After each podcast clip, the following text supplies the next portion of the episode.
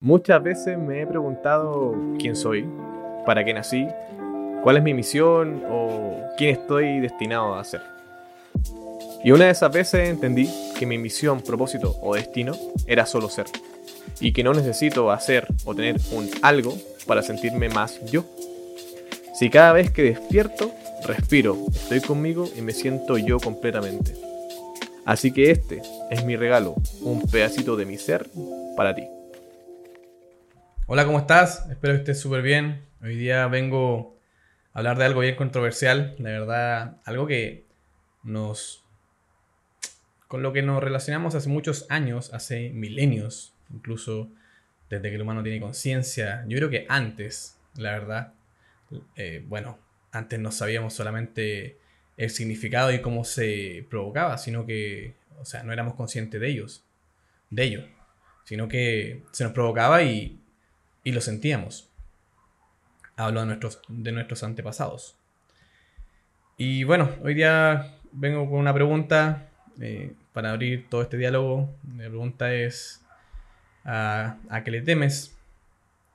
Si bien el ser humano siempre se fija en lo negativo para temer a algo, no, no, nos damos cuenta que nuestra vida se rige por temores, por miedos todo lo que hacemos en la vida es producto de algún miedo.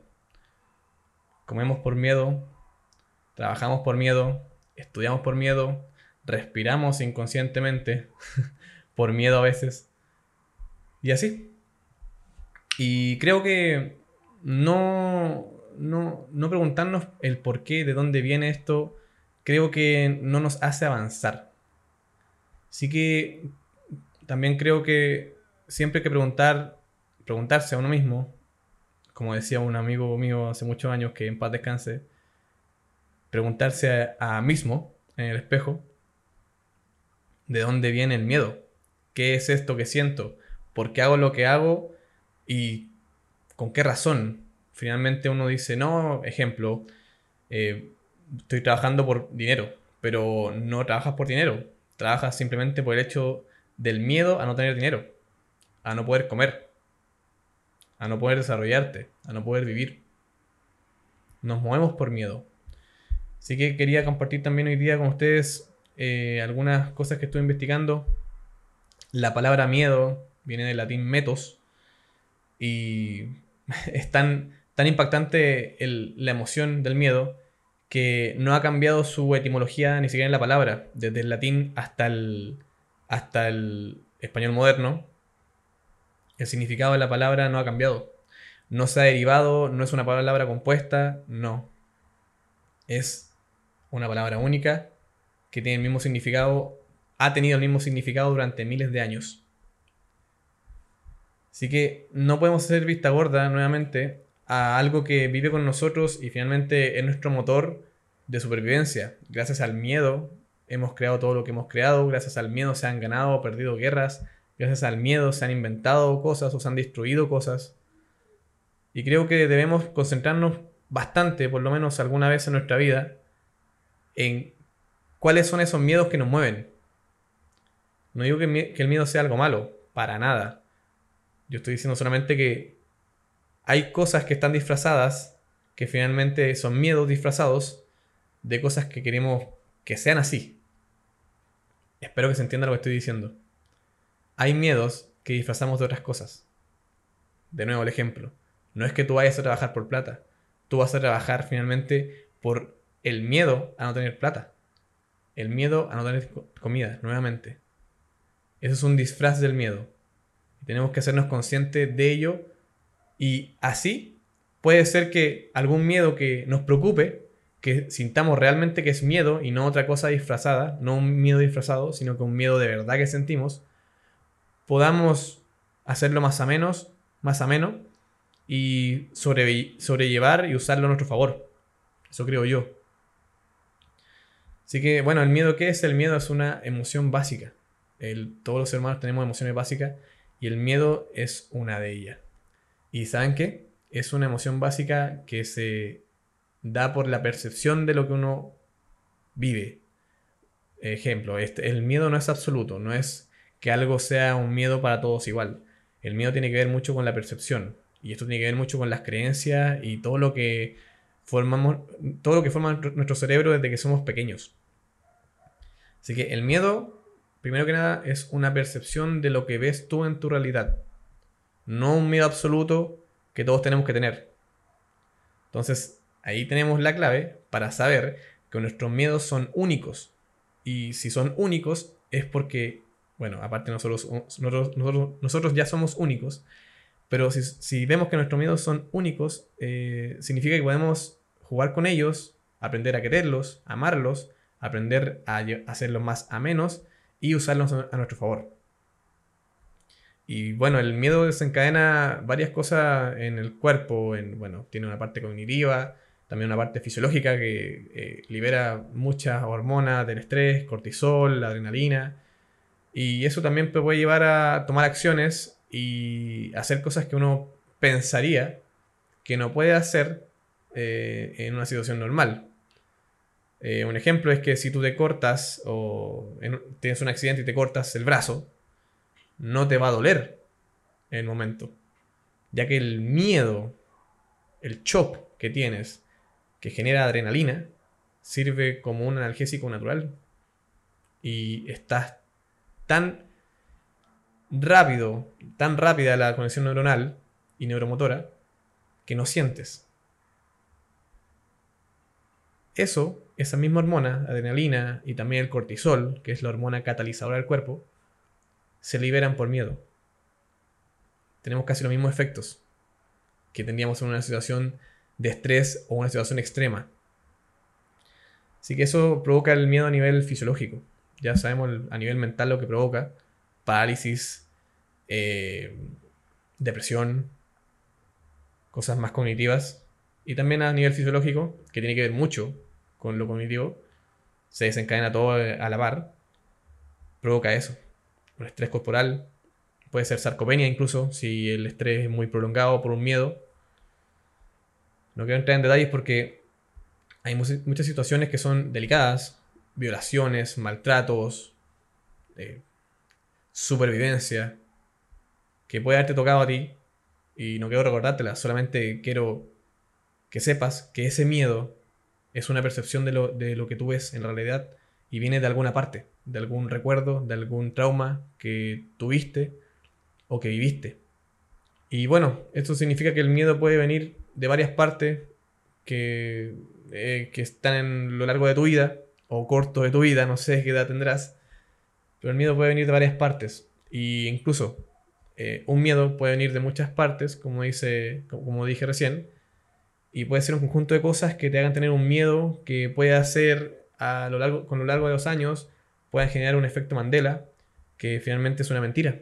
Puedes tener un miedo a ciertas cosas que se combinan y tú crees ciegamente que pasó algo que nunca pasó. Y puedes provocar un efecto Mandela en ti.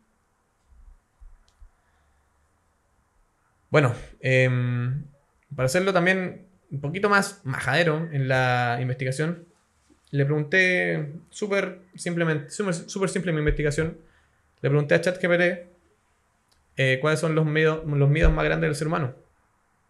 Y fue bien interesante, porque el primer miedo más grande del ser humano es algo que la gente no hace consciente, pero sí está en nuestro subconsciente, que es el miedo a la muerte. Nosotros no andamos todo el día pensando en que nos vamos a morir.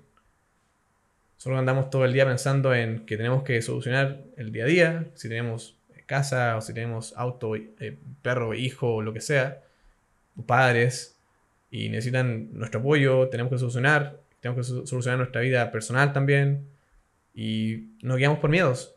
Nuevamente, todo lo que hacemos lo hacemos por algún miedo y o nuevamente, no es que el miedo sea malo ni bueno, el miedo es y eso nos ha hecho avanzar. Puedes ver el miedo como algo malo que te deprime, que dices, ahora me puedes decir, ah, entonces Pancho, mi vida está, está llena de miedos, qué, qué horrible. O puedes ver el vaso medio lleno y decir, oh, ¿sabes qué? Gracias a todos los miedos que he tenido en mi vida, he logrado todo lo que, lo que tengo. Hay dos puntos de vista siempre. El otro miedo que hay, que es un miedo, para mí es el miedo más consciente de todos, es el miedo al fracaso. Quizá para mí es el más consciente por mi percepción de la vida. Eh, pero cualquier persona, si tú le preguntas en 10, 15 veces por qué hace lo que hace, va a llegar a un punto que te va a decir porque no quiero fracasar. Así de simple. Siguiente, el siguiente miedo que sale es el miedo al rechazo. Pero finalmente la gente a veces confunde el fracaso con el rechazo. Piensan que en situaciones similares son lo mismo. Y no es así. Piensan que, que te rechace alguien, la persona que te gusta, es un fracaso. Y no es así. Y tampoco es malo. Son cosas que pasan. Lo que quiero llegar con esto es que todos los miedos que tenemos no son malos. Tampoco son buenos. Otra vez, pasan. Y tenemos que aprender a vivir con ellos. Jugar con ellos, bailar con ellos y usarlos a nuestro favor. Siguiente miedo es el miedo a la soledad.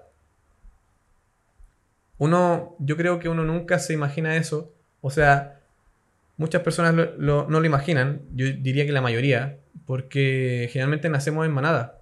Nacemos con, con parientes o con gente que nos cuida.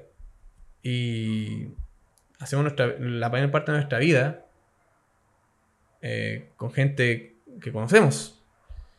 Y creo que se nos empieza a presentar este miedo en la vejez. Un ejemplo muy grande de esto es mi madre. Mi madre, bueno, y su familia tienen bastante miedo a la soledad. No les gusta quedarse solo nunca y sobre todo ahora que están mayores. Mi madre tiene 70 años y todos sus hermanos son mayores y sus primos y todo, y siempre los papás de ellos, que son mi abuelo y mi tío abuelo, decían que la vejez, la vejez en soledad es la peor vejez. Y creo que con los años se empieza a sentir eso porque también uno va depurando todo con los años mientras va madurando. Y en un punto de la vida te sientes solo.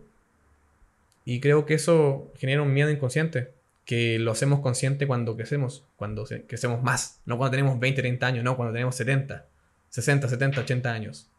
Creo que se empieza a presentar de forma abundante ese miedo. Y tampoco es malo, ni bueno. Solamente es algo que tienes que ver, venir, ver de dónde viene. Lo siguiente es el miedo a lo desconocido. Este miedo es un miedo eh, que te paraliza, una creencia limitante, la verdad que la gente piensa que lo desconocido eh, no, tiene mucha confianza e, en, ello. Un ejemplo grande es cuando empezaron a poner los cables de electricidad en el año 1900. La gente le tenía miedo porque decían que la electricidad, bueno, era electricidad continua en ese momento y tenían que poner transformadores para tener eh, electricidad alterna porque tiene más potencia y la electricidad alterna eh, te puede matar. Entonces decía la gente, el miedo a lo, desconocido eh, paralizaba a la gente y hacía que tuviera miedo a, la, algo que los iba a llevar más allá a ellos y a sus nietos, hijos y nietos incluso. Y creo que siempre nos tenemos que abrir a lo desconocido, no tenerle miedo. Y no está mal si tienes miedo. Finalmente todos tenemos miedo a algo desconocido, aunque sea pequeño. Pero siempre preguntarse, ¿por qué tengo miedo a esto? Eh, voy a abrirme, voy a abrir todas las posibilidades y ver por qué. Y quizá, quizá ese miedo es algo que está diciendo el universo en lo que tienes que concentrarte. No en el miedo, sino que en por qué tengo miedo y quizá me tengo que abrir. El miedo a la pérdida de control, que es el siguiente que, que me desglosó aquí.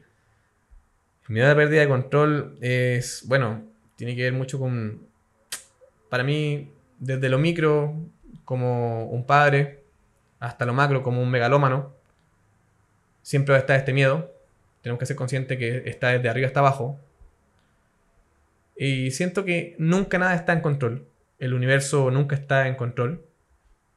No tenemos nada bajo control nosotros. Creemos tener nuestra vida bajo control cuando nos va bien o cuando eh, somos felices. Pero finalmente no es controlar algo, sino que es fluir con ello. Así que creo que no tenemos que tener miedo a la pérdida de control. Tenemos que soltar el control y dejarnos guiar por todo lo que vemos, creemos, hacemos y lo que también no vemos o desconocemos. Y fluir. Soltar el control quizá te haga perder mucho miedo y gracias a eso perder mucho estrés y ser más feliz. El, siguiente miedo creo que tiene mucho que ver con los primeros. El miedo a ser juzgado. Primero el miedo al fracaso, a ser rechazado. Y este el miedo a ser juzgado. A la gente no le gusta que la juzguen. Que pongan en tela de juicio sus creencias, su forma de ser, su trabajo, su amor, lo que sea. A la gente no le gusta, le da miedo no ser aceptado y eso es un tema de manada. Porque en el pasado, al juzgado, nuestros antepasados, los Astravidecu, Homo erectus, hasta los monos, los que son juzgados son desterrados. Entonces, eh, creo que de ahí viene ese miedo inconsciente que tenemos a ser juzgados. Y con lo consciente que nos hicimos con los miles de años, puede ser que se aseveró, ya que ahora podemos usar palabras y más expresiones y no nos pueden echar de la manada, sino que tenemos que estar ahí. Entonces es un miedo más latente, más persistente. Y tienes que, a veces, desgraciadamente, la gente lo aguanta. ¿Por qué? Por amor. Pero creo que el amor más grande no es aguantar algo de otra persona, aunque sean tus padres o tu hijo. Yo creo que el amor más grande es amarte a ti. El temor a... Bueno, esto es un tema también delicado. El temor a la violencia. Yo también comparto el temor a la violencia, la verdad. Creo que es un temor básico de supervivencia y que nos ha llevado hasta acá. Si bien todavía hay violencia en el mundo, hay bastante, creo que es necesario, no quiero que se malentienda lo que digo, creo que es necesario tener un miedo a la violencia porque si no, no avanzamos. No estoy de acuerdo con la violencia, para nada. Tampoco estoy de acuerdo con tenerle siempre miedo a la violencia, pero sí siempre tiene que haber algo que te mueva para sobrevivir. Si quieres vivir, porque si no quieres vivir también te entiendo completamente. Siempre tiene que haber algo. No digo que el único sentimiento que, hay que sentir sea el miedo a la violencia para sobrevivir, no. Pero siento que es una de las emociones más fuertes que tenemos porque es muy antigua. Como hablábamos recién, miedo a ser juzgado, porque antes nos juzgaban en la manada y nos echaban. ¿Con qué? Con violencia. Y de ahí viene todo también. Por eso tenemos miedo a la violencia, sea mental, sea física, cualquier tipo de violencia. Creo que no que tenga que existir siempre, o que pueda existir en muy poco número, pero creo que siempre tenemos que saber guiar nuestras velas gracias al miedo a la violencia. No concentrarnos en ella. No se combate la violencia haciendo protestas contra, contra la violencia, no. Se combate finalmente no hablando de la violencia o haciendo en un lado, o no tomando la importancia. Y con esto no digo, nuevamente, no me malentiendas, que dejes de lado eso que te agrede. Si tú eres una persona que sufre maltrato familiar, eh, psicológico, lo que sea, no digas, ah, entonces no importa, el Pancho dijo que no importaba. No, importa, pero aprende a bailar con él, aprende a bailar con ese miedo, aprende a usarlo a tu favor. No sucumbas ante él y tampoco lo dejes de lado así como así. voy un poco rápido y también espero que se haya entendido bastante lo que digo. Sé que es un poco profundo y sé que estoy hablando desde mi perspectiva, pero creo que tenemos que eh, cuestionar todo y ojalá, ojalá a alguien le sirva cómo, cómo cuestiono todo yo. Yo no digo que sea el que tenga la panacea ni nada, ni sea el, la persona clever para decirte cómo es la vida, pero creo que a veces el miedo a no exponer lo que pensamos nos puede privar de ayudar a las personas. Y yo estoy exponiendo totalmente vulnerable todo lo que pienso. El último miedo que me enumeró ChatGPT es el miedo a, ser, a la pérdida de seres queridos. Este es un miedo que tiene que ver mucho con el ego. Cuando alguien se va, tiene que ver mucho con tu dolor más que la persona, porque a veces la persona ni siquiera sufre. Ni siquiera no sabemos que hay más allá aún. Suponemos saber algo. Igual que suponemos saber de la estrella, igual que suponemos saber del pasado. Suponemos saber algo que hay después de la muerte. No está tan comprobado eh, científicamente como otras cosas, pero creo que el plano metafísico existe. Y Y creo que. Yo creo que sí existe algo más allá. No digo que sea un paraíso, el Edén, ¿no? Yo creo que es otro, otro plano nomás, es otra frecuencia. Y creo que el miedo a, perder seres queridos es un miedo muy consciente hoy en día. Finalmente tú, cuando cuidas a tus hijos, cuando cuidas a tus mascotas también, a tus papás, a tus hermanos, a lo que sea, incluso a tus compañeros de trabajo, si los cuidas, es por el miedo a perderlos. Y eso es un miedo muy eh, del ego, muy egocéntrico. Y tampoco digo que egocentrismo sea malo, no me malentiendas nuevamente. Yo hablo con palabras que son eh, muy, ¿cómo podría decir, decirse? Son muy eh, problemáticas hoy en día porque hay gente que se ofende con palabras. Entonces yo te digo una palabra y al momento siguiente te digo que sin ofender, no me malentiendas, no digo que eso sea malo, para nada, no digo que el egocentrismo sea malo, solamente no hay que irse a un extremo, eso creo yo. Entonces el miedo, el miedo a perder a un ser querido, es un miedo del ego, porque lo único que hemos visto nosotros con los años es cómo sufre alguien cuando pierde un ser querido, pero nunca hemos visto a la persona que se va. ¿Qué pasa después? Entonces es un miedo del ego porque no quiero sufrir así. No quiero sentirme así. Hay que hacerlo consciente. No hay que decir, si tú crees que no es así y mm, dice, no, este tipo está equivocado y ese no es, ese no, es el asunto. Yo eh, quiero que tengo miedo a, que se vayan mis seres queridos porque eh, pobrecito de ellos, no. Eh, bueno, si no crees lo que yo digo, está bien. Next, next podcast. porque creo que el ego, o sea, creo que el miedo a perder a seres queridos es un tema de ego.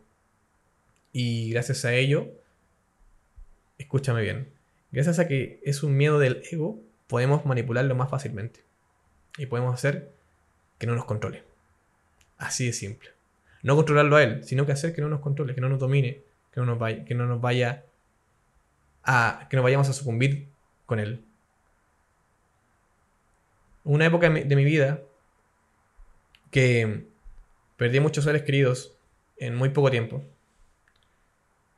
Si te lo enumerara, eh, voy a intentarlo muy rápidamente.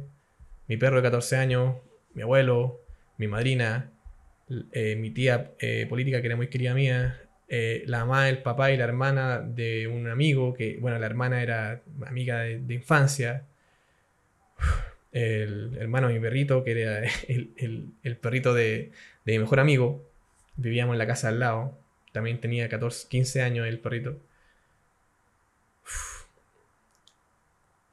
Em, un tío, un primo de mi, de mi madre que era muy querido, mi abuela, mi abuelo, fueron muertes muy seguidas en 8 años, 7 años. Y aprendí a vivir muy de cerca con la muerte. Muertes lentas como, cáncer de mi tía, eh, eh, muertes rápidas de infarto como la del papá de mi amigo y la, y la de mi madrina, muertes trágicas por sedación como la de mi perro, y creo que ahí entendí.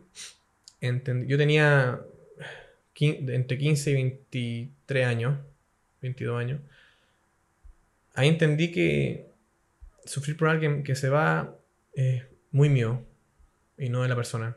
Y entendí también que la persona que se va, si está en otro lado, ya sea en el cielo, lo que tú creas, en el cielo o en el infierno o en otro plano, si está en otro lado, esa persona no quisiera verme así, sino que lo que menos quiere esa persona o ese ser vivo es causarme dolor. El dolor te lo causas tú. Me alargué bastante en este miedo porque creo que es un miedo muy compasivo con... Hay que tener mucha compasión con uno mismo. Aceptar ciertas cosas que es como, que, como lo es, que es un miedo del ego.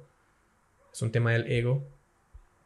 Y aunque sea controversial, saber cómo es, saber de dónde viene y saber qué hacer para no seguir sufriendo. Una persona muy querida, dos años después de que murió su mamá, se quitó la vida. Y unos meses antes hablé con esta persona y me decía que nunca había superado la muerte de su mamá. Eh, tenía, ella tenía, esta persona tenía 21 años y el año siguiente, o meses después, se, se quitó la vida. No pudo. Y ese miedo a perder a su mamá, que su mamá tenía cáncer por años, se transformó en algo que dirigió su vida. Y con ella acabó. No estoy diciendo que quitarse la vida sea malo. Y ponme atención con esto. No estoy diciendo que quitarse la vida sea malo. Estoy diciendo que a veces nuestro subconsciente, no a veces, siempre nuestro subconsciente nos puede manipular la vida. Pero tenemos que aprender nosotros a educar a nuestro subconsciente. Con pequeños granitos de arena todos los días. Haciendo cosas que vayan a nuestro subconsciente todos los días. Para vivir mejor. Para vivir más feliz. Espero que te haya gustado el podcast. Sé que es muy profundo, sé que es muy controversial, sé que me, si me criticas o, me amas por lo que digo, está bien. Todos tenemos puntos de vista diferentes, esta vida no es absoluta. Vemos menos del 0.035% del espectro electromagnético total que hay en el universo. Así que no puedo decir que todo lo que digo es verdad, ni es mentira. Es solamente mi percepción. Lo, lo último que te voy a decir es que una persona que fui a ver el 2015 a, su seminario, que se llama Tony Robbins, donde caminé por fuego, su seminario, me dijo algo muy cierto el último día del seminario. Nos dijo. Y es que con el miedo no se lucha, no se controla, no se combate. Con el miedo se baila. Espero que bailes la mejor salsa, el mejor merengue con tu miedo con tus miedos. Y vas a ver que ellos no son enemigos, son amigos tuyos. Y te pueden hacer ir al siguiente nivel y tú puedes usarlos a tu favor. Ellos están ahí para ti. Un abrazo grande, que estés bien y sígueme en todas las redes sociales. Quizá a alguien le guste este podcast, lo pueda compartir, llevamos personas y quizás a alguien le sirvan estas anécdotas para que su miedo deje de ser su enemigo y se convierta en un aliado poderoso. Un abrazo.